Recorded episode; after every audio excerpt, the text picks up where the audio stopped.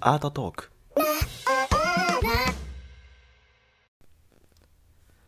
はい、えー、今回はですね第5回目になったと思うんですけど、えー、水毎週毎週じゃない。各週水曜日に、えー、東京美術館めぐりさんツツイッターのと、えー、ゆかまやさんイラストレーターのゆかまやさんと、えー、3人で、えー、やらせていただいてる、えー、ツイッタースペースアートトークっていう番組の、えー、第5回目のアーカイブを、えー、公開しようかなと思います。えー、今回は、えー、マウリツ・カテランの、えー、コメディアンっていう作品、バナナの作品ですね。カテランのバナナっていう、まあ、あの、呼ばれ方をしつつ、されつつある作品なんですけど、えー、まあ、その作品、現代アートのど真ん中の作品ではあるのかな？はい。おとといの年、おとといじゃない、おととしの年末に、えー、アートバーゼルマイアミで展示された、まあ、バナナをガムテープで貼った竹の作品が、えー、まあ、1300万、1600万で売れるっていう、まあ、すごい、えー、話題になった、えー、作品の解説をしようかなと思って、え、始まったのが、まあ、今回の内容になります。はい。ということで、えー、では本編をどうぞ。ちょっとお付き合いくださいませ。えっ、と、聞きに来てくださっている皆様ありがとうございます。えっ、と、一応アカウントは、まさきさんのアカウントで、えっ、と、開催してるんですけども、私、東京美術館巡りの中の人をやっている佃と申します。あのそうですね、当アカウントのアートベへようこそおいでくださいました。で、現代、えっ、と、美術家のまさきさんと、えー、とお送りするアートトークと、あと美術ライターのベルデさんとお送りする美術こぼれ話で主に構成している番組となります。で今週はまさきさんのお迎えしてアートトークを行っております。はい。で、えっ、と、今回は、えっ、と、まあ、いつも現代アートのお話をしていただいてるんですけども、今週はあのイタリアのまあ、先週話していましたけど、コンセプチュアルアーティストであるマウリッツォ・カテランを取り上げようと思いますので、まあ、面白い話が聞けるかなと思いますので、よろしくお願いします。はい。はい。で一応、運営陣としては、えっ、と、私と、あと、えっ、と、文塚さん、文塚さん、ライター系イラストレーターのいかまやさんで、3人で一応お送りいたします。はい。はい、よろしくお願いいたします。よろしくお願いします。で、えっと、時間は9時45分から11時間程度を予定しておりますが、一応今日も質疑応答というか質問があればお受けいたしますので、質問次第ではちょっとオーバーするかなと思っておりますので、よろしくお願いいたします。アンケート、アンケートの話ちょっとしますかね。アンケート。マシュマロ。はい。あ、はい。私の、えっと、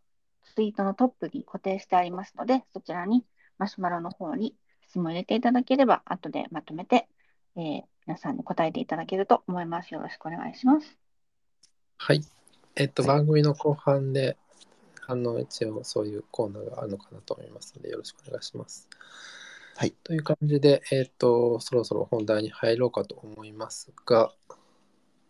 はい。今日、今日はあれですかね、資料は特別、あ、あそう、あの、現代のものなので、やっぱ著作権の問題が出てくるかなと思そうって、ですよね。はい、ちょっと今日は用意しないでおいたんですが、はい。今日はじゃあ、聞く、はい皆さん、聞耳を立てていただいてって感じで、そうですね、資料なしです。はい、よろしくお願いします。はい、お願いします。そう、まあ、今日多分第4回、4回目ですかね。4はいかなと思う。4回目だっけ ?5 回目だっけ？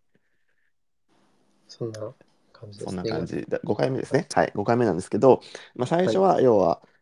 まあ、僕は一貫してこう現代アートの話をしようと思っていて、で、まあ、現アートとカタカナの和製和製英語のアートとの違いから始まって、まあ、現代アートには美術史が必要だよねっていうとこから、まあ、美術史の話をやって、で、まあ、現代アートは今コンセプチュアルアート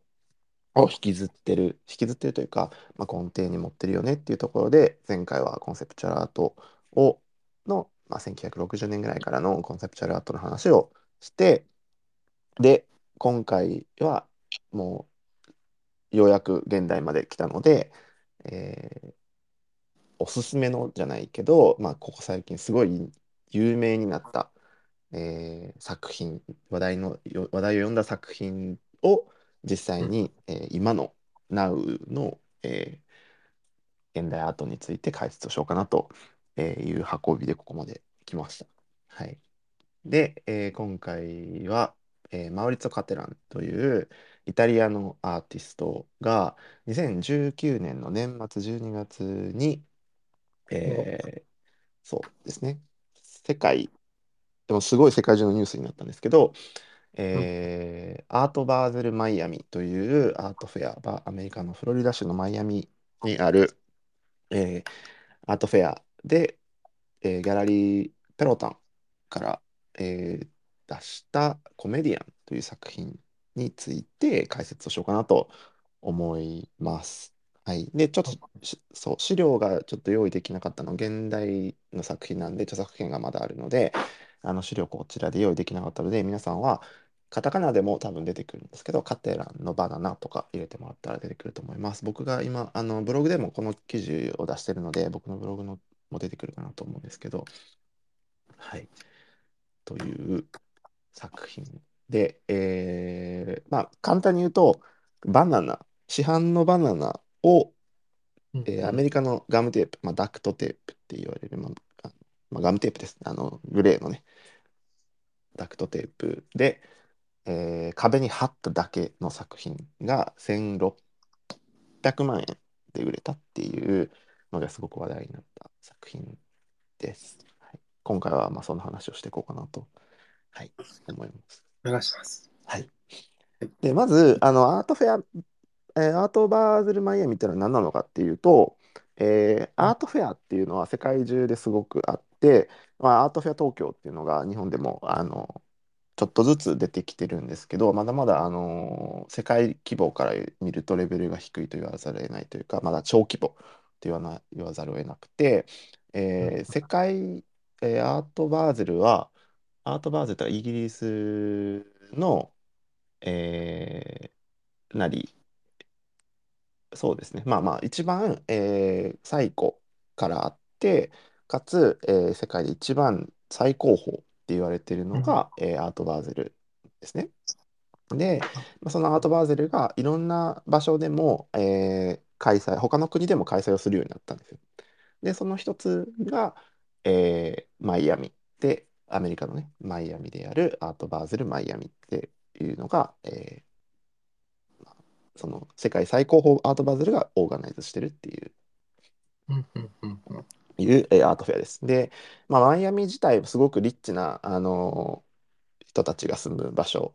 なので、まあ、そのアートバーゼルマイアミが基本的にアートフェアって週中ぐらいから VIP が始まって、まあ、週末で終わるんですけど、まあ5日間ぐらいしかないんですけど、まあ、その5日間で数十億円とかが動くというか売れるような、えーアートフェアです。それからのレベルというか。ですね。はい。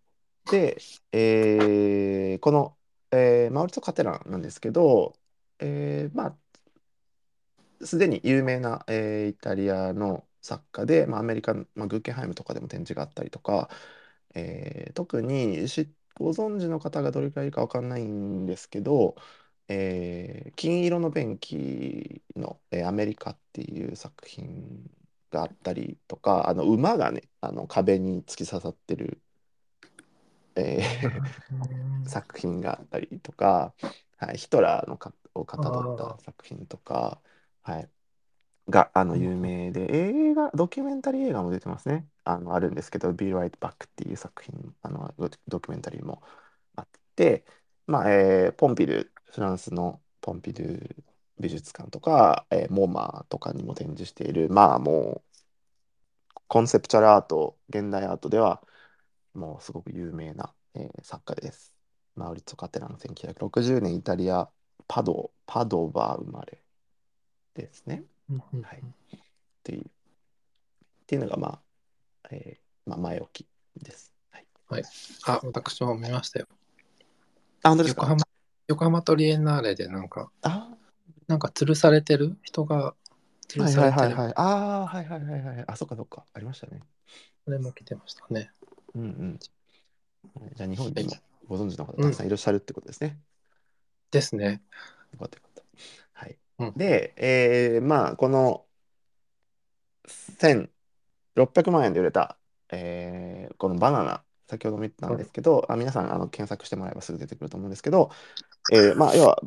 アートフェアっていうのは、まあ、大きな会場、広い会場に、えー白い壁を、パーテーションみたいな感じで白い壁を作って、この字型みたいな感じで作って、まあ、そこにギャラリーが出展をして、ギャラリーが抱えてるアーティストが、まあ、壁に作品を、まあ、い数点展示するっていうもので、まあ、何十とかのギャラリーが世界中から集まってやるっていうフェアなんですけど、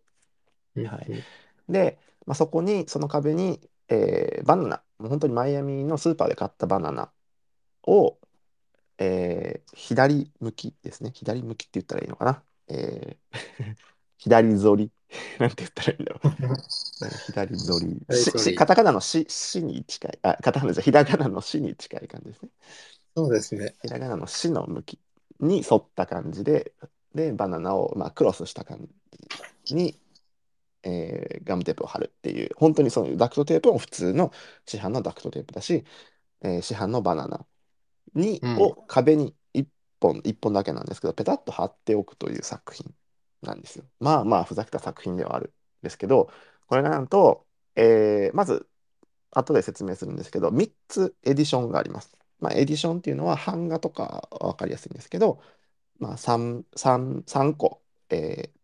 エディションをつけ3個作品をプリントしましたっていうような感じですかね。うん。複製が3つありますっていうようなものですけど、エディションが3つあるっていうこと。で、その3つ、最初の2つっていうのは確か VIP でもうすでにプレビューで売れて、最初の2つは1300万円で売れて、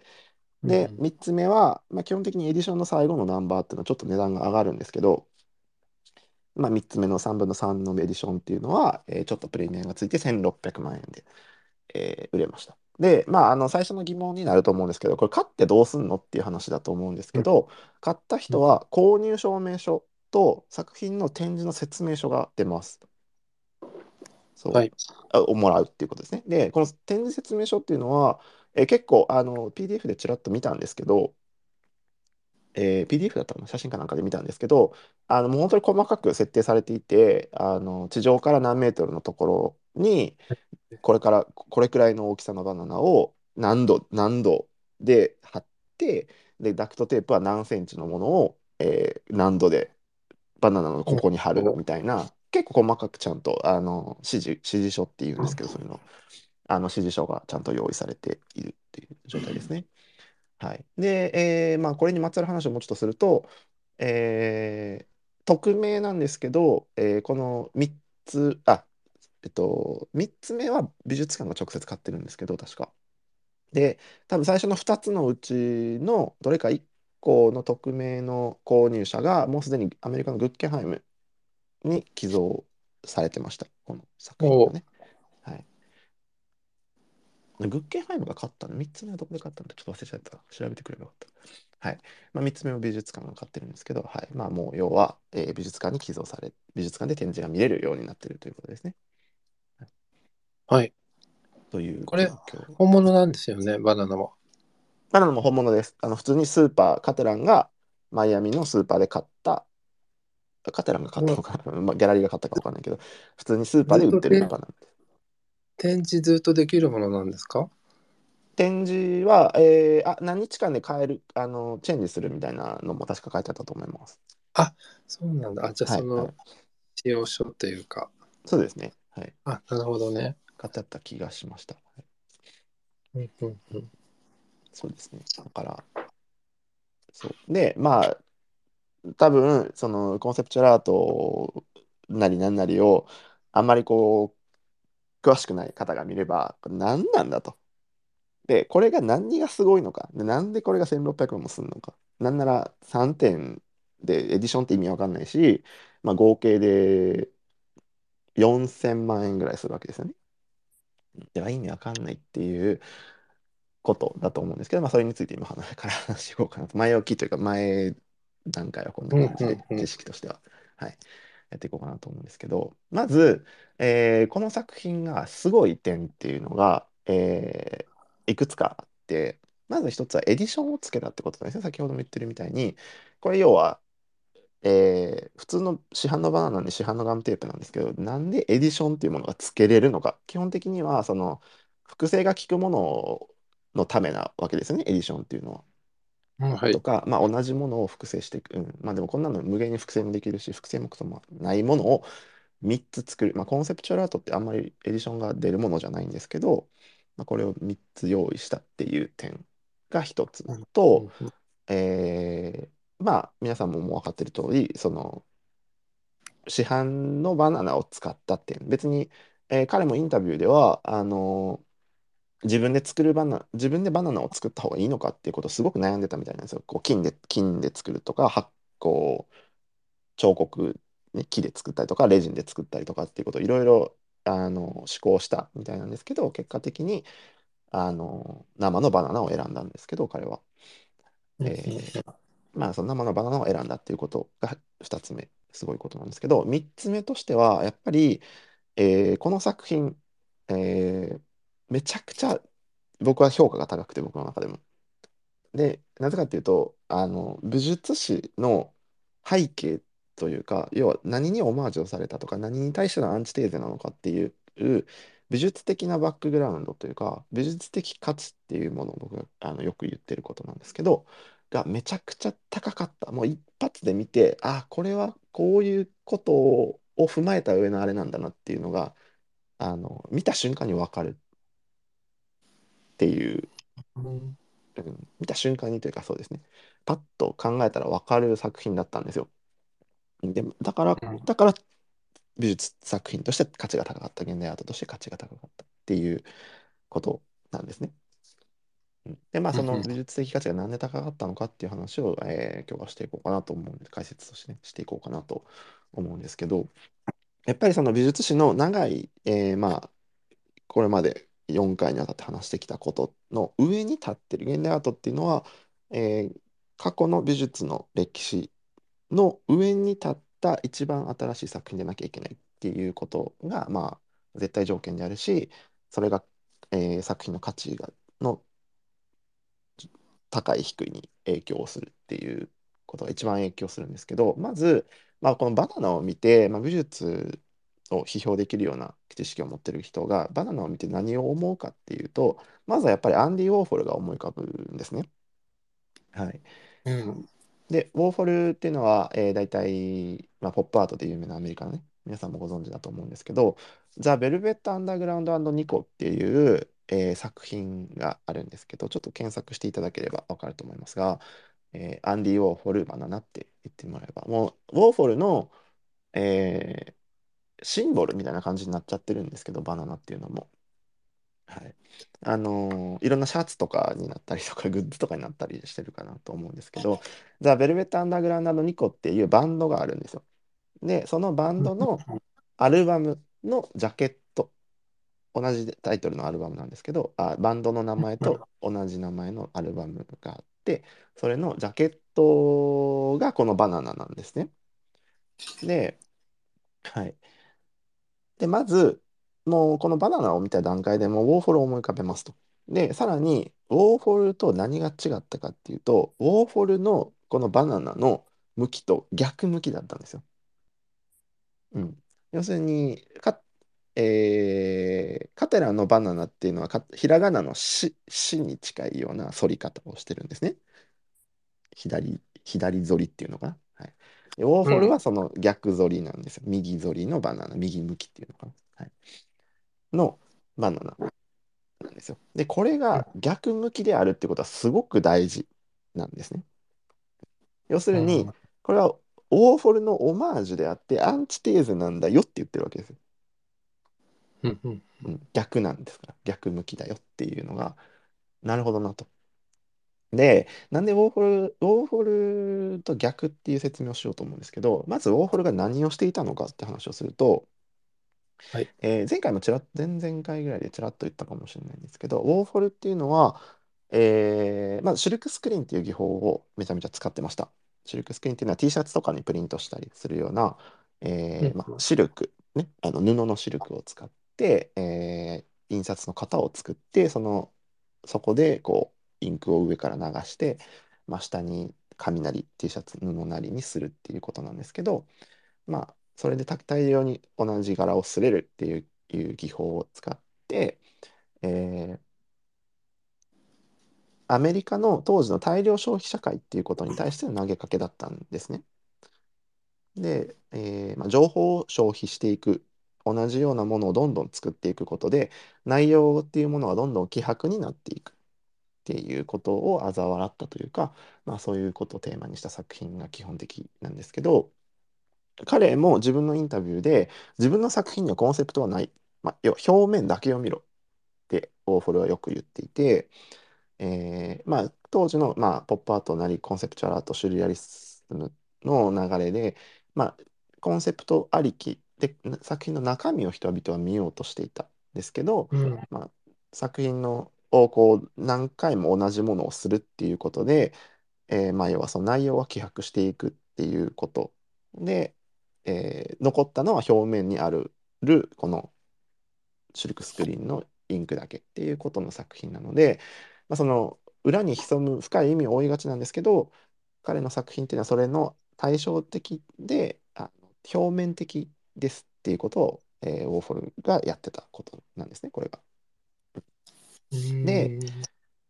つまりこれが逆向きであるっていうことはカテランの作品っていうのはめちゃくちゃ内容的だったわけですよね。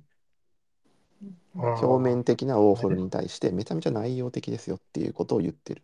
ことうんです。うん、で、えーこれがあの、まあ、ウォーホルの作品のコアになる部分ではあるんですけど、えーそうですね。もうちょっと後にしときましょう。コアの部分は。この後に続くのでこれは覚えておいてください。はい。はい。でもう一個果物を使った作品。で僕があの思い浮かぶのはこの前もちらっと話したんですけど小野陽子。陽子小野の「アップル1966年」っていう作品があるんですね。はい。はい、でこれもあのカテランが意図してるかどうかは別に本人は語ってないんですけど、まあ、僕は、えーこれも影響があるんじゃないかなと勝手に思っていてというかまあ見てる側としてはこれを連想しちゃうなっていうのがあって、まあ、小野陽子は、えーこうインスタラクティブアート要は観客とか見る人に指示をする、まあ、命令をする刺激をするっていう作品が多くて何々をしなさいっていうようなああ、はいはいはい。作品が多い中この「アップル」って作品は、まあ、青りんごを展示の中に展示中に置くんですね。で、はい青りんごを台に置いて何もしないんですけどあの観客にその作品が腐りゆく様子を観察させるっていう作品だったんですよ。うんうんうん。観察させて種にこう還元される様子っていうことを、えー刺激する見せ見見て刺激するっていう作品だったんですけど、まあ、要するにこの果物生の果物を展示中に置いて変化をしていく、まあ、腐敗していくっていうのはあのカテランがどこだどれだけ意識をしてるかは分かんないですけど要するにまあ腐敗はしていく進んでいくのでどっちみち、うん、まあなんかそういうのも影響あるのかなと一つ。はい、思うかなと思います。はいでもう一つは、まあ、あの言わずもがなこのコンセプチュアルアートでレディメイド的なものを置くっていうことはやっぱりデュシャンの泉ですね。フォンテインがやっぱり影響を受けているのかなっていうのが一つあって影響を受けているかっていうとまああれですけど あのアメリカっていう作品をねカテランが作ったって話もしたんですけど金色の便器あの普通に使用できる便器なんですけど、があの美術館の観客が普通に使用できる便器をアメリカという作品が作ってたんですけど、えーまあそのアメリカの方がまあフォンテインに近いのかなと思うんですが、えーこの、まあつまりこのデュシャンの作品っていうのもアートって何なんだろうかっていういう思考を投げかけてるわけですよね。うんうんまあ、このバナナを壁に貼ったっていうことで、うん。まあ、憤りを感じる方も多分たくさんいらっしゃったと思うんですよ世界中には。こんなのが1600万って思う人はたくさんいたと思うんですけど、はい。うんまあ、だそうじゃあアートって何なんだろうかっていうことを考えるきっかけを与えるっていうことはやっぱりうんあのすごく価値のある作品だったのかなと思いますね。で、えーもう一つはギャラリーのペロタンの、えー主査主ギャラリストが、えー言及インタビューで言及をしてたんですけど、モナ・リザですね。はい。うんはい。えーダ・ヴィンチのモナ・リザが、えーも影響を受けていると。影響というか、まあ、アンチテーゼじゃないけどっていうことを、えーギャラリストが言及していってなぜかっていうと、えーこの世界で一番高価で世界で一番有名な作品と言われている「モナ・リザ」なんですが、まあ、あのパリのねルーブル美術館にか飾ってあって一度盗難事件が起きたことによって、うん。あの基本的にはこのガラスケースの中に入ってるんですよ、うん。モナ・リザって。うん。であのやっぱり世界で一番有名なんで、えーみんなが最近行くとあの携帯で写真を撮るんですね。うん。撮りますね。自撮りしたりとかするわけですあの後ろ向いてあのね。うんうん。モナ・リザ見たよみたいな感じで自分を入れて写真を撮ってそれを SNS に上げるみたいなことをやるわけですよね。うん。うん。って。いう、うん、っていうこと、えーこのうん。作品の内容がどうかっていうことよりもこの作品の表面っていうものだけを見て写真を撮ってで SNS に上げて拡散をするっていうこの行為、はい、この行為なんですけどこれってウォーホルがやってたことと近いんですよ。表面にあるものだけを見て、うん。えーシルクスクリーンで大量に吸って吸ってっていうことをやるっていうことと、うん今の現代の力を使ってみんなのうん。その拡散力を使ってコピーをさせていくっていうこと。うん一種の量産ですよね。そうこの量産をさせていろんな人に見せるっていうことはめちゃめちゃウォーホル的なんですよね。うん、本うん当。そうここでウォーホルが出てくるそのウォーホルと、まあ、モナ・リザも出てくるんですけど要するにそれがすごく、えーアンまあ、ウォーホルをオマージュしてるとも取れるし、まあ、アンチウォーホルでもあるっていうことなんですけど、うん。まあ、そのうん。例えばウォーホルがむ最初初期の作品っていうのは、えーまあ、これも以前話したと思うんですけど、えー例えば交通事故とかの、えーテレビのニュースとかのの写真とかを、えー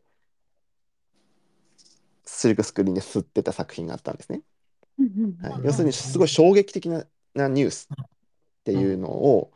をで毎日日毎日日本でもニュースをやるじゃないですか。まあ、今のロシアの、の話とかでもそうですけど、ロシアで大量に殺ね、あの住民が殺されましたっていうのも毎日毎日というか、毎ニュースの番組ごとに同じニュースをやったりするわけですよね。でそれが毎週うん毎週、毎日毎日何週間も続くと、最初に得た、最初に人間が感じ、人が感じた衝撃とか悲しみみたいなのって薄れていくじゃないですか。まあ、人が慣れるというか、うん。すごい殺人事件があったとかでも何でもいいですけど同じようなものをどんどんどんどん大量に見せられていく消費していくと情報を消費しちゃうんですよね。はい。うん。くまなく見なくなるしあっさりしちゃうっていう、まあ、そういうことをやってるんですけどあの、まあ、そういうことに対してあのウォーフルがやってるわけなんですけど情報を大量にすることによって、えー内容が抜け落ちてもう表面的なものだけしか残んないっていうこと。うんなんですけど、うん。この、えーカテランがやったことっていうのは実はあのめちゃくちゃにこの裏話に戻っちゃうんですけどバーゼルの初日の、えー VIP、VIP だけのプレビューでもう2つ売れちゃって確かその後、えーし最後の方に1点が最後の1点が売れるんですけどもうそのプレビューで売れてから一般公開になってからもう大人気になったんですよ。もうね人が来すぎてみんな SNS で撮ったりとかしてうん写真をね撮ってで最終的に確かこれ展示できないみたいな感じになったんですよ。もうあの柵とかもついちゃってみたいな。人が殺到しすぎて。みんな SNS で上がってでしかもこのカテランのバナナっていうのがやっぱりみんな嘲笑った何なんだこれが後でこんな1600万なんて理解できねえよみたいな感じで現代アートなんてクソだみたいなうん。あのことで世界中の人がやっぱりツイートしたりとかうん。あのこんなの俺だってできるみたいなことでインスタでハッシュタグでカテランバナナみたいなのであのうん。みんなが、あの家の果物とかうんそうリンゴなりこれこれリンゴバージョンですみたいな感じでリンゴを壁に貼ったやつを投稿したりとかバナナをまあ投稿したりとか、誰だってできるみたいなことで世界中の人が真似をしたんですよ。うん。はい。うん、そう当時というかこの時期ね。うん、これこのせ SNS の現代的なパワーで世界中の人が嘲笑ったりなんかっていうきっかけはどうであれあのこの嘲笑ったっていうのはやっぱりあの自社の泉的な価値はあったし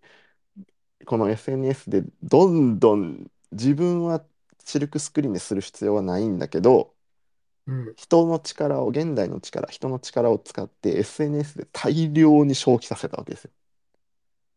みんなが真似をする、みんなが SNS で上げるっていうことをうん。バーってやった。っていうことはめちゃめちゃウォーホル以上であったしあのコンセプトがすごい、えー整ってたっていうことで逆にまあアンチウォーホルとしての、えー評価もあるっていうことだったわけですよね結果的には。うんそうそう。だからこれってまあバナナ、たかがバナナであーって思うかもわかんないんですけど、内容的にはこういうことがすごく含まれていて、すごくコンセプトがしっかりしてた。しかも狙いまであって、それが狙い通り実現できた。うん。人の人気を集めて、人を嘲笑って人気を集めて、まあアンチもあ、ありつつっていうので、SNS で大拡散できたっていうのは、えーウォーホルのシルクスクリーンで印刷をしてたこと以上のパワーがを持った作品に生まれ変わるこらせれたっていうことですよね。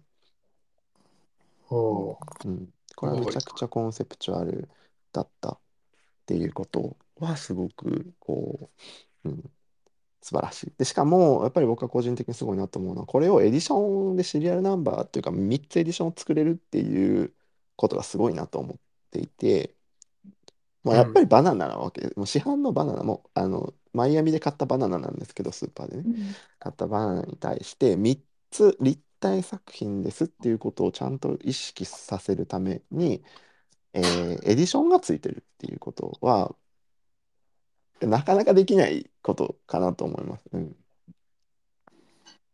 度胸というか、このアートバその先ほど言ったみたいにバーゼル・マイアミっていうのは世界最高峰のレベルで数十億円とかがね数日で動くようなもう超トップのアートフェアでこの作品を出せるっていう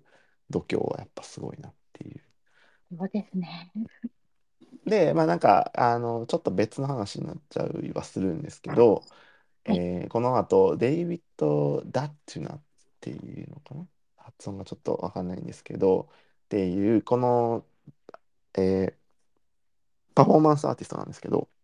はい。アートマイアミにもあの出てたのかな？な作品のアーティストが、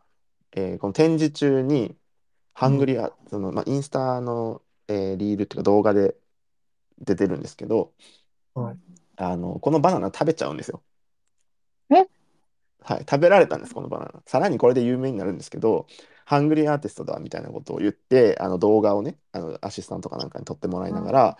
要は展示中ですもう本当に期間中の展示中のそのバナナガムテープのバナナをひっぺがしてじその人がめっちゃ見てるしペロタンのギャラリストもいる前でそのギャラリーを剥いてあそのバナナを剥いて食べちゃったんですよ。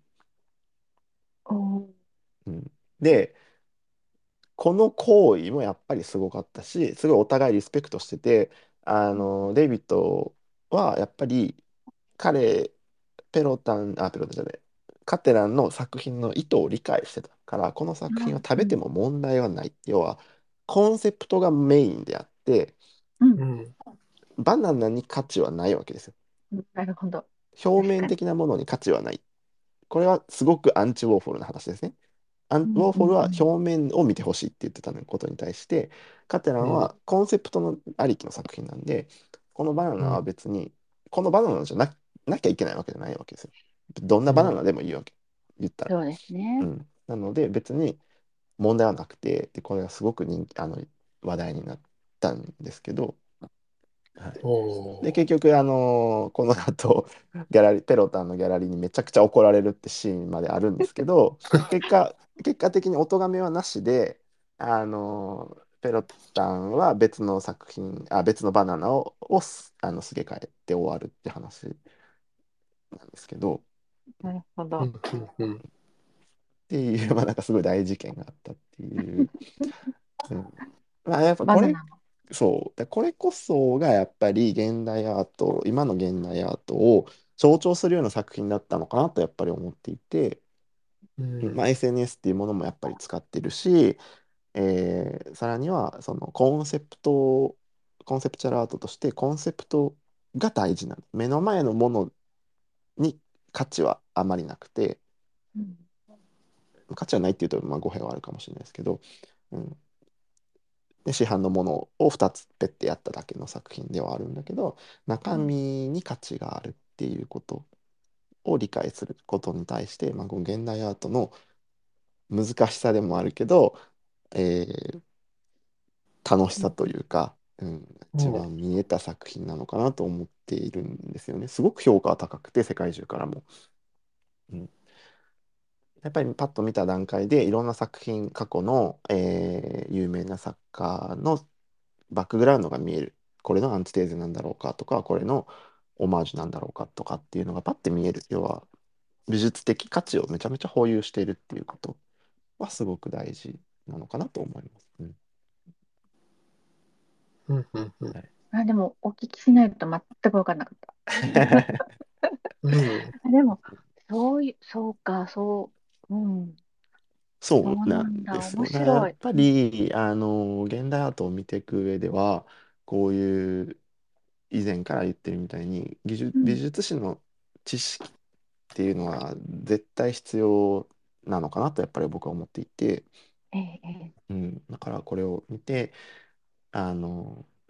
知識があれば、あ、これってウォーホルと逆向きだなとか、あ、これって小野洋子のアップルと似た作品だなとか、うん。似てるのかもしれないなとかね。うんうんうん。っていうことがパッと思い浮かぶっていうのはすごくいいのかなと思っています。で、えーまあ、カテランの、うんえーインタビューでの記事もあってそれが和訳があったので、えーカテランの現代アートに対する質問の答えをちょっと最後に引用引用というかしようかなと思うんですけど、うんうんはい。えーイインタビュアーがちなみにマウリット、まあ、カテランの皮肉たっぷりなアート作品たちはいつも話題になるけどアート批評アート評論家から一般監修の私たちに至るまでこの作品を見ることによって感情を逆なでしたり強烈な違和感やネガティブさを与えたりすることがあるよね。あなたにとってアート業界とはどういう働きどういう役割を担わなければいけないと思う？っていう、えー質問に対してカテランがいい作品とは見る人の見方を大きく変えるものであってそれを見た瞬間元の自分には戻れなくなったりするよね。それにいいアートとは残忍ささえ恐れることなく発信していくことなのかもしれない。アートの根効果的な働きについてはとてもシンプルさ。それはみんなが見慣れたものを見慣れないものにすることである。世の中の理不尽さや不条理さをアーティストは描くんだ。僕たちの日常を見ると普通と呼ばれるものの中にたくさんの見慣れないものが潜んでいる。うんそれを僕らアーティストが人の目にさらすことによって観客は驚きや嫌悪感、感情を抱くのだ。って言ってます。あ、くしゃみが出て。で、えうんーまあ、ゆえーインタビューには答えてるんですけど、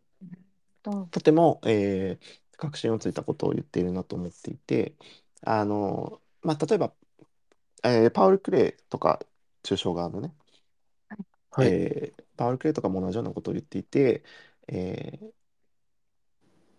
アーティスト、まあ、画家は見えるものをどう描くのではなくて見えないものをどう描くのか見えないことをどう見えるものにするのかっていうことが仕事であるっていうことを言ってたし、うん。うん、その、えー現代アートの働き、まあ、アートの働きっていうことの一つに、えーまあ、その美術的価値がどうかっていうことももちろんそうなんですけど、うんえー今まで見えなかったものをどう変化させてどう表現していくのかっていうのが根底のある働き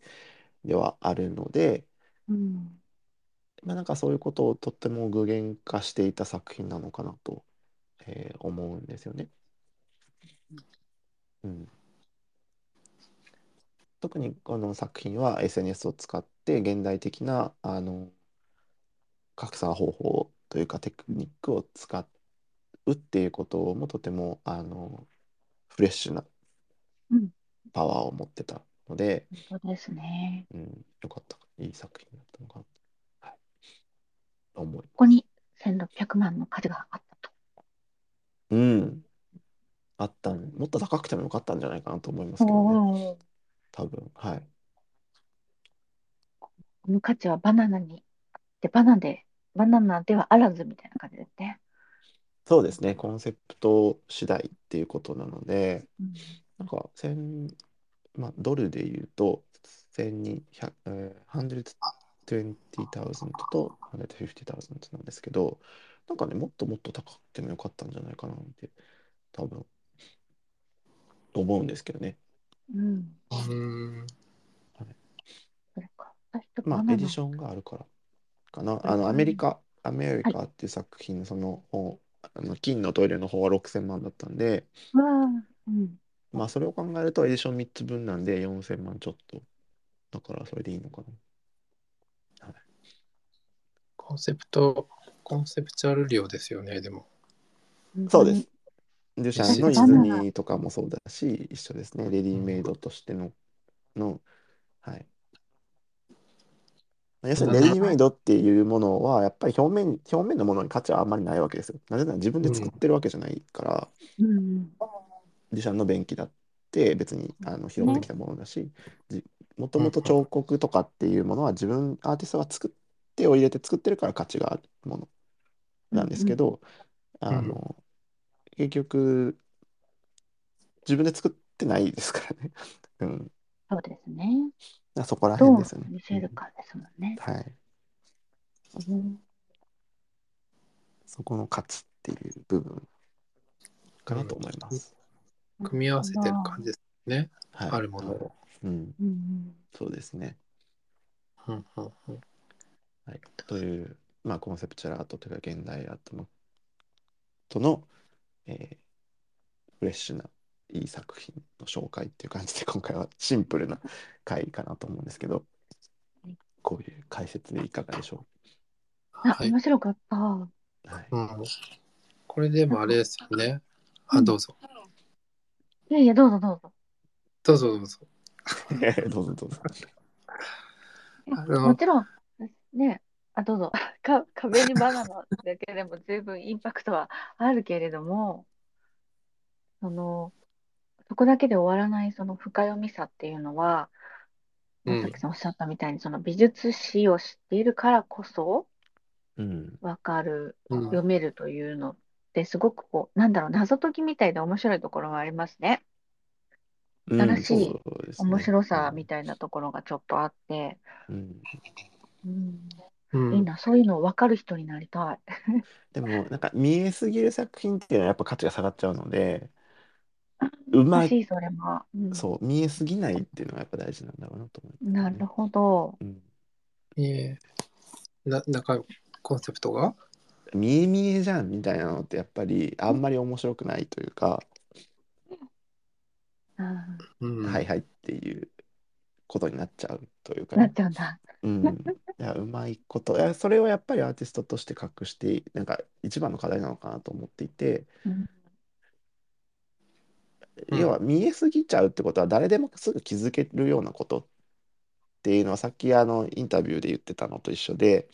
見えないものを見えるようにするっていうことがうん。コンセプチュアルアートの特に役割として価値が高いと思うんですけどうんすぐ気づけるものってことは要はあんまり要は見え見えないものじゃなかったわけですよね。つまり。確かに。見えるものをもっと見えるようにしただけの話で。うん。っていうよりかはやっぱ全く見えなかったものをを見えるようにするっていうことに価値があるので。そのうん。バランスっていうのはすごく多分カテラもすごく苦労していたみたい。このバナナの作品もパッと思いつきでやったわけではなくてなんかずーっと何年間も温めてた思考をしてた作品だったらしいんですね。へうん、なんか、計算があったんですね。うん、移動中とかの、あのホテルとかにはバナナをずっと持って行ってなんかバナナをずっと眺めたりとかあのこのバナナはどうした方がいいのかみたいなことをずっと考えていてで結果的に出た答えが、まあ、その生のバナナを使うっていうことらしいんですよね。うんうん、え。うん。そうそうレディメイドですもんね。そうです。まあ本当その要は最初はやっぱブロンズとか金とかでバナナをかたどったやつを作る使うっていうことを思ってたうんみたいなんですけど、結果的にまあそのフレッシュなバナナを使うっていうことにしたっていうことがやっぱ時間をかけて悩んで出した答えで正解であったっていうことでしょうね。うんそんな感じです。なるほど。現代アートの一つを紹介したという感じですかね。ありがとうございます。はい。えレディメイドはい、レディメイドという意味では、でも、ね、一緒というか、デュシャンのやつのあれなんですよね。そうです。デュシャンの要はアート、これがアートなのかっていうことの疑問を観客に投げかけるっていうことには特に成功してますよね。すごくこう、嫌悪感を世の中に与えたりとか、うん。こんなのアートじゃないみたいなことを言ってる人を生ませたっていうことうんはすごく、それが、それがアートなんですかね、もそれがアートというか、えーこれがアートなのかどうかっていう疑問を観客に投げかけるってことはさっき言ったみたいに見えないものを見えるようにした今まで疑問すら思わなかったことを疑問思考させることに成功しているってことなのでう。うん。アートかどうかということよりもそれにまあ一つ価値があることではありますよね。うん、これがアートなのかっていうことを今までその人たちは考えたことがなかっただろうけれどうんそれを思考するきっかけを与えるっていうことは、まあ、価値があることではあるかなと思います。うんそれをがアートだって言っちゃうと何でもよくなっちゃうのであれですけど、うんうん、役アートが持ってる役割の一つではあるのかなと思うかな。新しいかって言われたら、でも、あれなんですかね。あ全く新しいとかってそういうことではないんですけど、まあ、やっぱりこのオマージュとしてるってうん、いうことそうですよね。うんそうですよね。ですかね。はい。なんか現代アートのその一つの定義としてなんか今までなかったコンセプチュアルだったりそういうはい。ものっていうのが定義だったような気もするんですけどそういう意味からするとまあオマージュ的なことはあるんですけどまあ、全く新しいものではあると思うんですけどその、要するに美術史の線上に載ってるっていうことはやっぱりオマージュだったりとかアンチテーゼだったりっていうのが絶対必要不可欠になってくるのでうん。特にしかもあの前回コンセプチュアルアートの話でもであの説明したと思うんですけどあのはい。7つのアンチの話をしたと思うんです。アンチというかカテゴライズの話をしたと思うんですけど、はい。その中にも要はコンセプチュアルアートの定定義というか後付けの定義として分類上の話をするとやっぱりあのアンチテーゼだったりとかあん自分たちのアーティストとして美術としての全体の皮肉をやってみたりとかなのでまあなんかこれまでのアートを振り返るとかこれまでの、えー定義を振り返る定テーゼを振り返るっていうことはやっぱりコンセプチュアルアートによくある技法なのかなと思います。うんなるほどねまあ面白いのは面白いんですけどね。そうですね、うん。僕はだからあの例えばアメリカの方あのアメリカっていう作品の方金のトイレの方っていうのは、僕は個人的にはあの評価がめちゃめちゃ低いわけですよ僕的には。うんこれはもう100%ウォーフォルウォーフォルじゃない、えーデュシャンのうんファウンテインを持ってきてるじゃんっていう話で、うんそれを金にしたところで何なんっていう話なわけですよ。18金ので座りにくいでしょみたいなことをうん高いのと、その便器っていうなんていうのかなこうなんていうのかこう汚いというか、まあレベルが低いものというか、ううんん、ものと組み合わせて面白いでしょみたいなことを言われても別に何にも面白くないしって思うわけですよ僕は。あれは要するに見えすぎてるわけですよね。そうですね。狙いすぎですよね。うん、で、うん、それがはめちゃめちゃ評価は僕の中では低いんですけどだし、うんまああの世界中でもそんなに高くはなかったんですけど、うんうん、今回のお値段は良かったわけ。まあ純金使ってるから、まあ、純金って18金使ってるからっていうことでしょうね。そうだうんそうだ6000万もしてるし、まあ、美術館で展示があったっていうのもそうだと思うし。うん。あれですけど。なるほどね。でも、うん。いろいろ、う裏というかね、そういうオマージュ的なところがあってのうん1600万だったり1300万だったりするってことですよね。そうですね。うんうんその、ね、シェア、シェアというかね、その複製みたいなことも含めて。でもあれ食べたのは想定外。想定外だったんだと思うんですけどとてもいい相乗効果をもたらしたんだと思います。うんうんその表面に価値はないっていうこと意味その食べたとことで問題はない、コンセプトは残るしコンセプトがむしろ強まった行為だったのでうんうん。すごく評価が高い行動だったんじゃないかなと思うんですけど、うん。うん。うん。うん確かに。はなるほど。ありがとうございます。い、いえ これがまあ現代アートなんだよねっていう白かった。あ今日の今までのお話で、えっと、ご質問とかがある方は、えー私のえーアカウントのですね、トップページに貼ってありますので、マシュマロの方に、えーご質問入れてください。今のところ、ないみたいです。はい。はいそうそうなんですよだから現代アートってしょうもないって言われたらしょうもないかなと思うんです。うん。うん、いやなんかあのーこれがアートこんなのが1600万もしてこんなのはアートじゃねえっていうワードって多分めちゃめちゃ出たんだと思うんですけどうん、なるほど。残念ながらこれが現代アートなんですよ。残念ながら、はい。えそうそその要はそっちが間違ってるんで、こっちが間違ってるんじゃなくてそっちが間違ってるんですよ。そのアートなんかじゃねえって思ってるあなたが間違ってるんであってこれが現代アートなのよっていううんあなたが思ってる方が間違ってるんであって、こんなんがアートだとやりたくないって、そうだと思うと思うんです僕も。その現代アートってすごいよねっていうことが言いたいんじゃなくて、こんなへんてこなことをやってるんですよ僕たちは、うん、なのでそんなことない。まあへんてこというかそうそう。まあバックグラウンドとしてそのあの文化を背負ってるみたいなことってはまあ置いておいても、うん。うん、やっぱそういうものなんだよなっていう、うん、しょうがないかなっていうことですよね。まあでも普段見えることを、なんか、ねう、ん、見せ方を変えるっていうかわかんないけどね、そういう。そうですね。そうですね。だか文化やっぱり僕らがやっていること現代アーティストがやっていることっていうのは文化を一歩先に進めることなんですよ絶対的に、本質のことを言うと、う、うん。ん、これまで何千年と続いた美術の歴史っていうのが今2020年来ていてでで今の次新しい作品を作るのは僕僕らなわけですね。過去にどれだけの偉人がいたとしても。僕らなので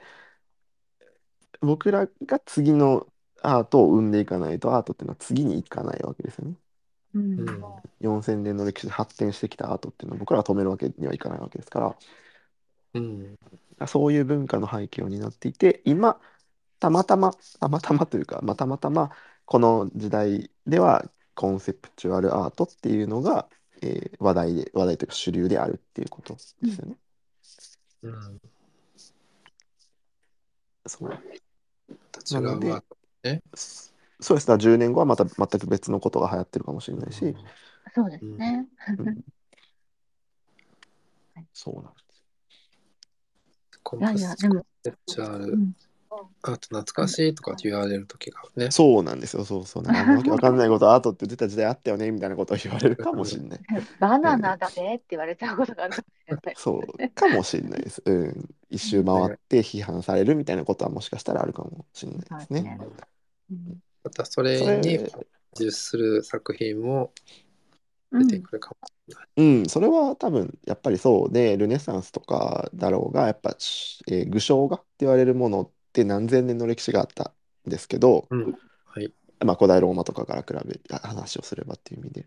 うん、でもやっぱ具象画ってめちゃくちゃ否定されたわけですよ抽象画に入る段階とかでは。うんあんな見たままのものすらも描けてないし見たまま描いたところで何なのみたいなことを言われてた時代もやっぱりあったわけで、うん、だからまあその要はアンチテーゼ的なことっていうのはやっぱ常に起こるとは思うんですけど、うんうん、だから多分数十年後にはコンセプトってプップップみたいなことを言われてるかもしれない。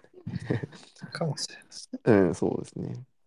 そう。だから、でもなんかあのーこれ語弊のないようにもう一回正しておきたいんですけど、はいさっき言ったみたいに、さっき言ったその、えー議論を生むことに価値があるとか、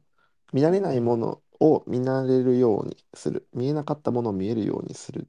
ことがアートだって言ってたんですけど、これ必要十分条件じゃないんですよ。この前も言ってるんですけど。うん、要するに、それが、えーそれさえクリアすれば絶対アートだっていうわけじゃないわけですよね。うんこれこのワードとかこの決め台詞みたいなものをその持ってきて、はい別のものに流用してここれこれがアートですみたいなことを言われてもそうじゃない。それさえクリアすれば何でも OK ってわけではないのでそこだけはやっぱり誤解がないようにしなきゃなとは思うんですけど。うん今やってるこの NFT アートとかっていうのも流行ってる、世界中で今話題になってると思うんですけど、うん NFT アートって別にアートでも何でもないわけですよ。っていうのは NFT っていうその NFT ってアートですか？うん ?NFT アートってアートですか？っていうアートなのかっていう議論があると思うんですけどそもそもその質問がおかしいんですよ。うんうん。まず。NFT ってアートなんかじゃねえってことが言いたいわけじゃなくてはいその NFT, あ NFT っていうのはその要はシステムの話なんでうんそれってアートですか？って言われたらそのいやあの質問が成り立ってないわけですよね そもそも。なるほど。うんうん、そう NFT の中でこの作品っていうのはアートですかっていうのは分かるんですけどはいはい。総称としてその造語として作られた NFT アートってアートですかって言われてるのっていや NFT はシステムだしなってなっちゃうわけですよ。うん、システムの話ですもんね。うん。そうだからそこは間違っちゃいけないっていうかその質問が大雑把すぎるというか、うん、そうそうそう。だからネイなんネイルアートネイルってアートですかみたいな。カカフェラテアートってことはラテはアートですかっていうこと。カフェラテってアートですかみたいな話なんですよね僕からすると。てることになっちゃいますそうね。そうそう NFT ってアートですかって言われてることはカフェラテはアートですかって言ってることと一緒なんで そのうん質問が成り立ってないんです。うんだからその必要十分条件とかを拡大解釈をしていって NFT ってアートですかみたいなことを聞き方をされるとその質問し直してっていうなっちゃうというか、なっちゃうん、だからそうなんですよね。う。うんでなんかいろんな議論はすごくあるこのカテラのバナナにしてもそうだし、うん NFT にしてもあの現代アートにしてもそうなんですけど拡大解釈が進んでいって本質から離れすぎてこれがアートかどうかっていう議論が起こっていてでなんかあのこれ見よがしに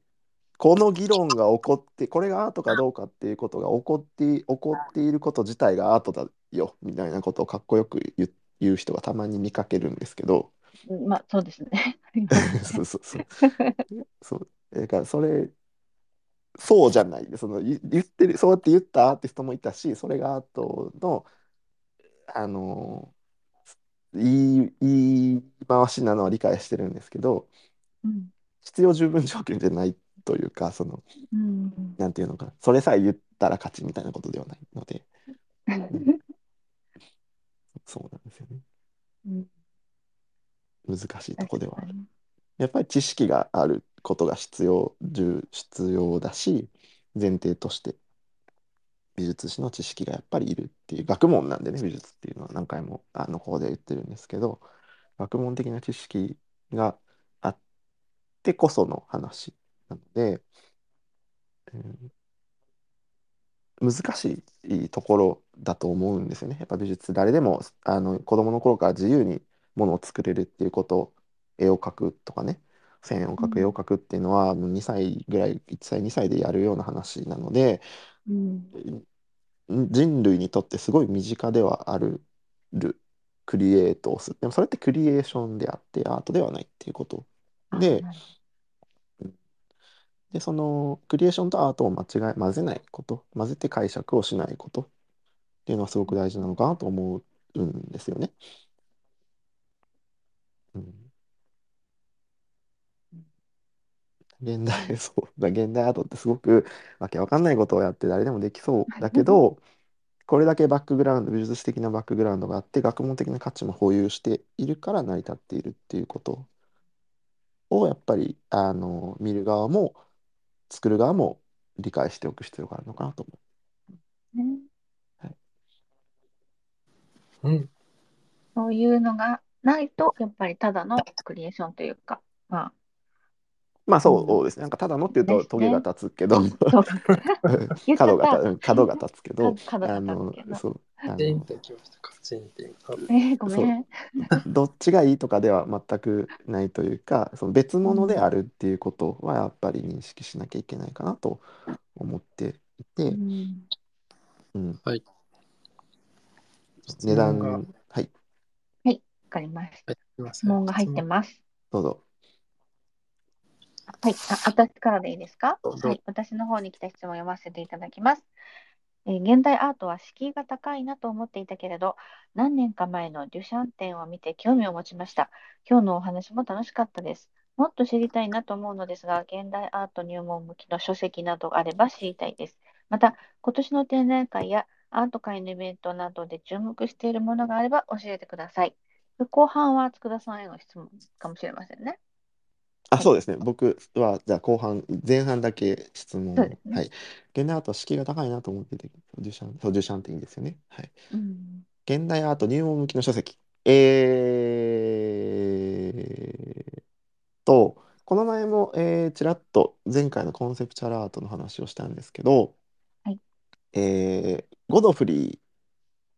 のコンセプチュアルアート入門、あコンセプチュアルアートって作品、ゴドフリーっていう作家、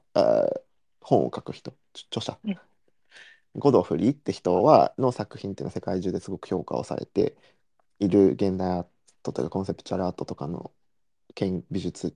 研究者なのかな？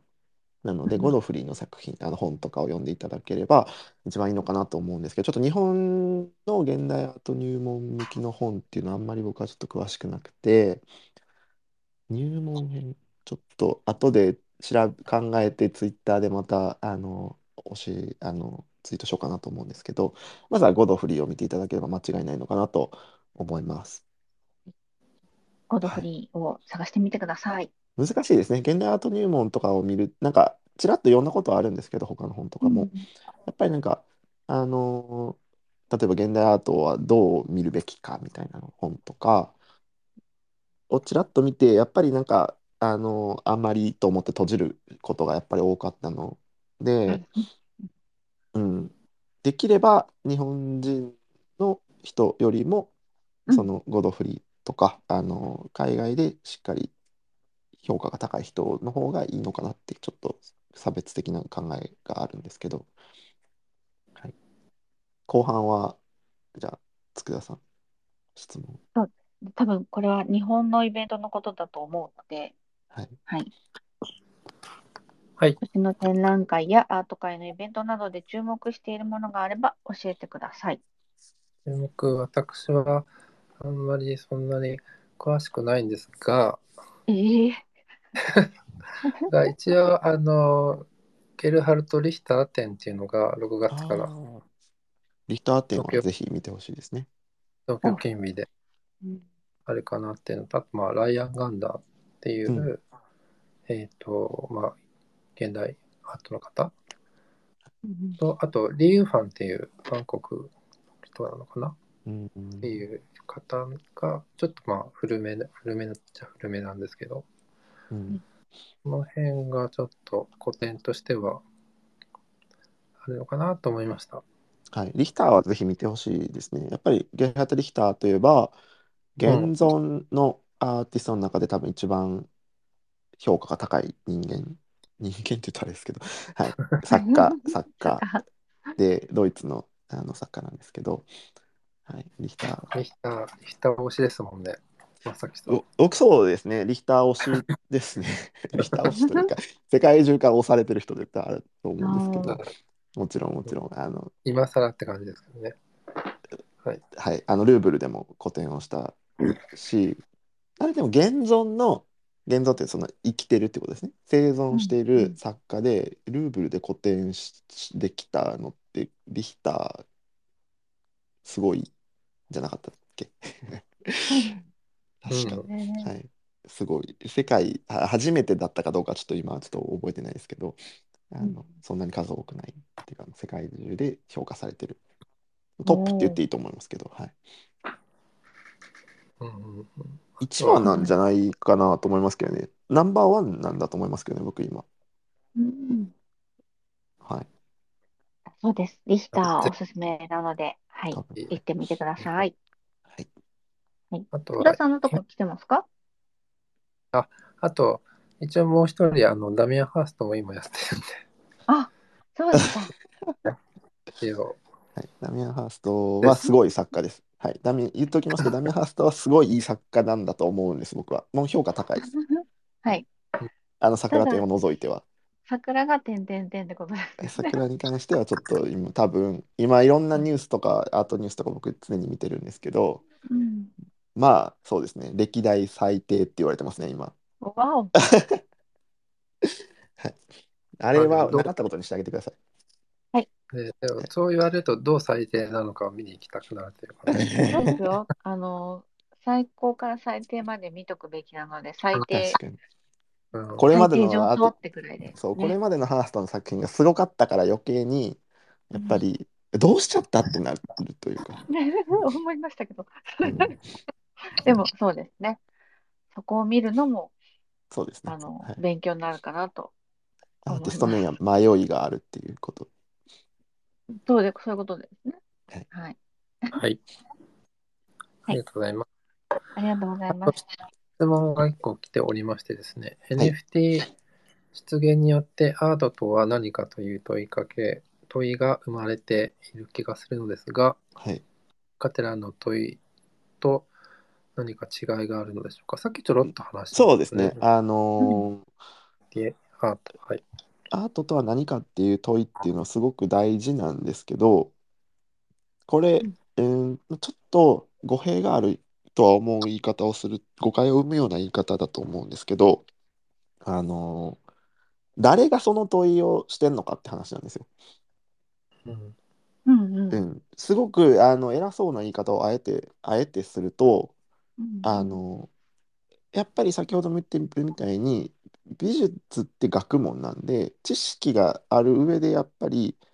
学問として研究がされてて展開がされてるものである必要性があって、まあ、例えば数学とかと考えてもらえばいいんですけどものであるべきであ、あるんですよね。なのうでん。その要はうーん新しい学者が新しいえー定理をが論文で発表しました。って言ったらその学会なりなんなりでこの論文は正しいすごいのかどうかっていう議論が行われますよね。うん。はいなので、えーそれって僕ら一般人では一切わけわかんないじゃないですか。うん。その数学の論文、何々の論文みたいなのを見ても。わけわかんないから、これが数学なのかっていう議論をそこですることっていうのは絶対生まれないですよね。う。うんんはい。でも、ことアートになっちゃうと、先ほど見たみたいに、にクリエーションっていうのとアートっていうのが今、世界中でごっちゃになってるわけじゃないですか。はい。で、そのアートっていうものは、一般人にももちろん楽しめるものであることは当然としていいんですけど、うん。うーんと、例えばカテランなり現代アートの世界で評価をするしないの話をやってて、で、それが、えーこれがいい作品なのかどうかっていうのを議論している人たちと、えー、片や NFT っていうもので、もともと別に、えーアートとかの知識が全くなかった人が参入してきて絵を描いたりとか作品を作って発表したりとかっていうことをしているところで議論が生まれていることっていうのは似たようでちょっと違いますよね。うん、そうか。うん。うん、やっぱりまずそこは同じ扱いを常にしていいわけではないのかなと思うんですよ。うんうん。うん、でもっと言えばあの NFT はそのやっぱり今まで作品を作ったこともないような人たちっていうのが作品を出していることってすごく多くてでそのイラストレーターの方だったりとかデザイナーの方だったりとかっていうその美術業界とはまあちょっと違うジャンルうん。から参入してきた人で盛り上がってることがすごく大きいかなと思うんですけど。うんなのであの変な話美術業界の方での NFT の評価っていうのはめちゃめちゃ高くないんですよ。流行ってないんですよ。うん。はい、世界中の有名なアーティストが現代アートなりなんなりとか美術側のアーティストって NFT の作品出してる人ほとんどいないんですよ。そもそも。うん。うん。そんなにも数えるぐらいしかいないんです。まあ、ハーストとかもそうですけど。うんで、はや、僕の印象ではやっぱり世界中の美術の方を見ている側からすると NFT の話題ってあんまり出てこなかったんですね。うんあんまり流行んなかったなっていう印象で、なんか有名な人とこがギャラリーを通して1個作品 3D にしてみたとか、なんかそういうのがあったんですけど、まあ、村上村上隆とか置いといて、うん。うんでも、もうそれくらい村上隆とか、ハーストとか、まあ、なんか、うん、あとはもともとデジタル系をやってた、たパックとかね、あの、そう、あそこら辺とかを、まあ、いや、数えるぐらいしかいないわけですよね。こんだけ現代アーティストが世界中にいる中で。うん。っていうのと、やっぱりその議論の質っていうと言い方は悪いんですけど、議論されている人たちの、えー種類がちょっと違うのかなと思っているわけですよね。うん。そうだから、数学で学会で発表された数学の論文を僕ら、ね、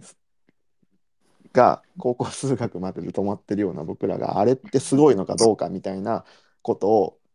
議論している状態に近いのかなってすごく思うんですよ。うん。うん、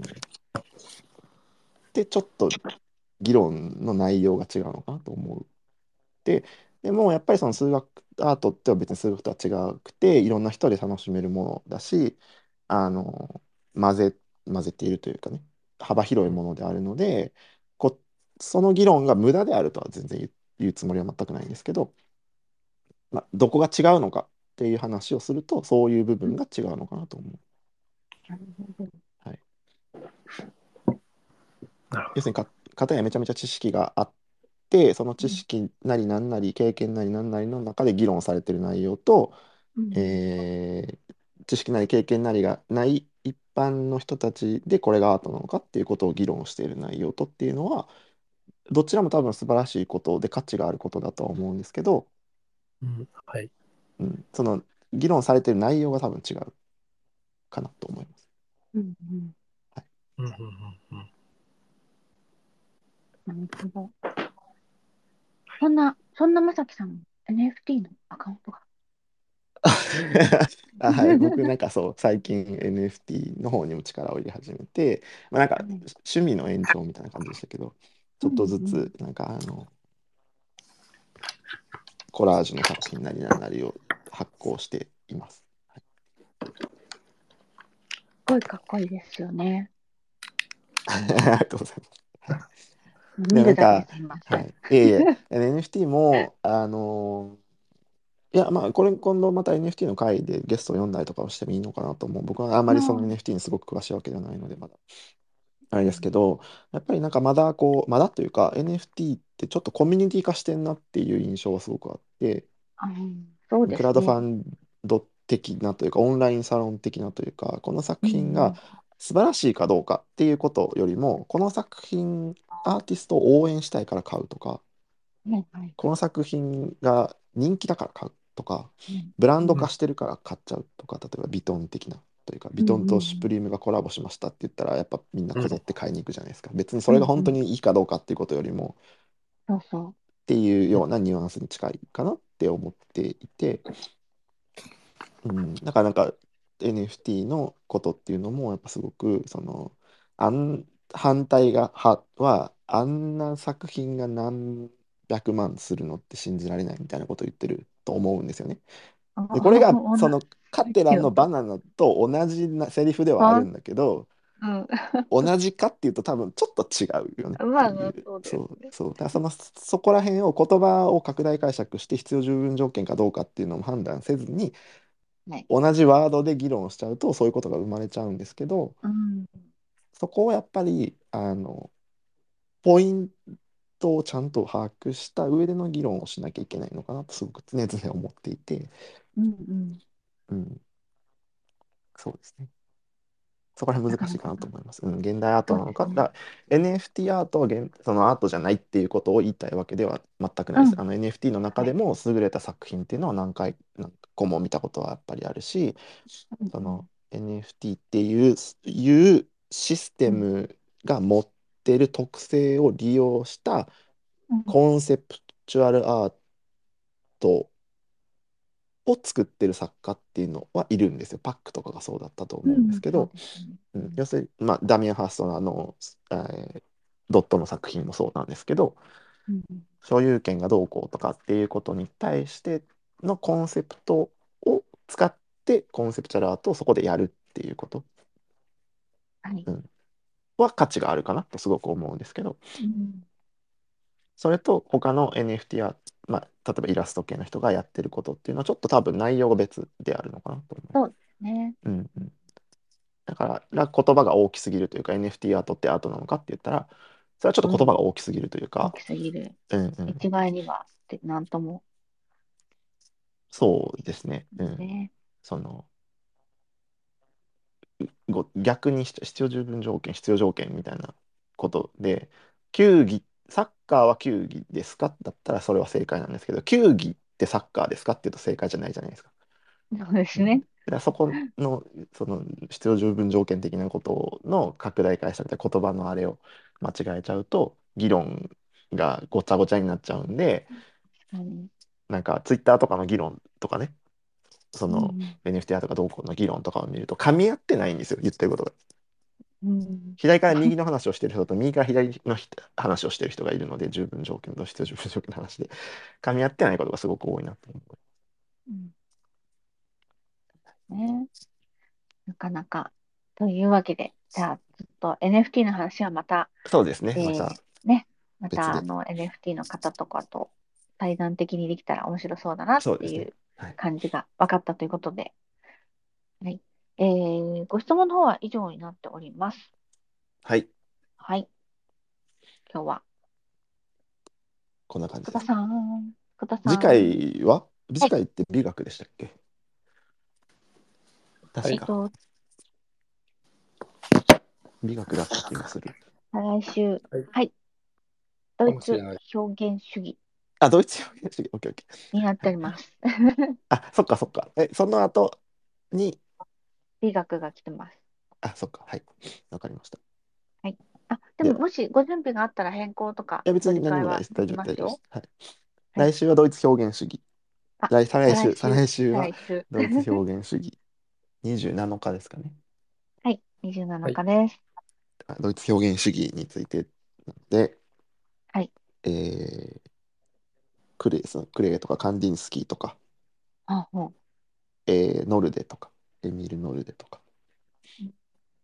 まあ、正規詞とかも混ぜてもいいのかなと思うんで、マッケとかかな。はいドイツ。うちょっとマニアックな方に行きつつ、だいぶマニアックですね。僕なんかドイツにいたので、その、やっぱ、そんなの山ほどやったんですけど、もうなんか見飽きたみたいなところはある。けど、興味がある方がいればなと思います。ですね。あですいま。よろしかったら、また再来週、アートトークに皆さん聞きにいらしてください。ところで、来週は福田さん。来週は、えっ、と、美術ライターベルデさんが、えっ、と、まあ、日本の冠城冠城清方のお話をする予定でございますので、よろしかったらそちらも日本の話も。はい。はいよろしくお願いします。お願いします。ということで、はい。なんか告知とかありますか？まさきさん。えー、そうですね、なんか NFT の話、ちょっと力を入れて、別アカ、Twitter のアカウントを作ったとか、オープンシーで頑張ってるって話と、うんえーはいまあ、ブログなり、えーポッドキャスト、あ、アーカイブ、このアーカイブは僕のポッドキャストの方に載ってくんですけど、まあなんかそういうのがいろいろリンクで、リンクツリーの僕のね、Twitter のリンクツリーにいろいろあるので、ご覧いただければなと思います。はい。じゃあ、まあ、フォロとりあえずフォローしとけば、連はい何かしら、はい、活動してますので、ありがとうございます。はい、ありがとうございます。岡村さん、告知ありますか？大丈夫。大丈夫。えっと、アート系の告知は今ないです。あ OK、じゃあ、はいじゃあ大丈夫か。はい、大丈夫です。すでにたくさんフォローしていただいてますね。あ、はいありがたいですね。はいありありがとうがとうございございます。ございます。うんじゃあ最近ちょっと、はい、はい最近ちょっと音声配信で遊んでます。すいません。はいどどちらで ?Twitter ですか？いえ、音声配信はクラブハウスでやってます。はいはい、クラブハウスもまたフォローしていただければ、はい安くね、聞けるかもしれないです。いろんな。はい、ご機嫌な音楽聴けますので、ありがとうございます。ありがとうございます。じゃあ、えっ、と、野崎さんありがとうございました。はい、ありがとうございました。ましたじゃあ再来週お待ちしております浜田さんもあり。がとうございました。はい聞きに来ていただいた方もありがとうございました。えっ、と、じゃあ、もう締めます。はい、締めます。はい、それでは 良い夜を。いよいよよ。はい、おやすみなさい。おやすみなさい。はい、ありがとうございます。ありがとうございます。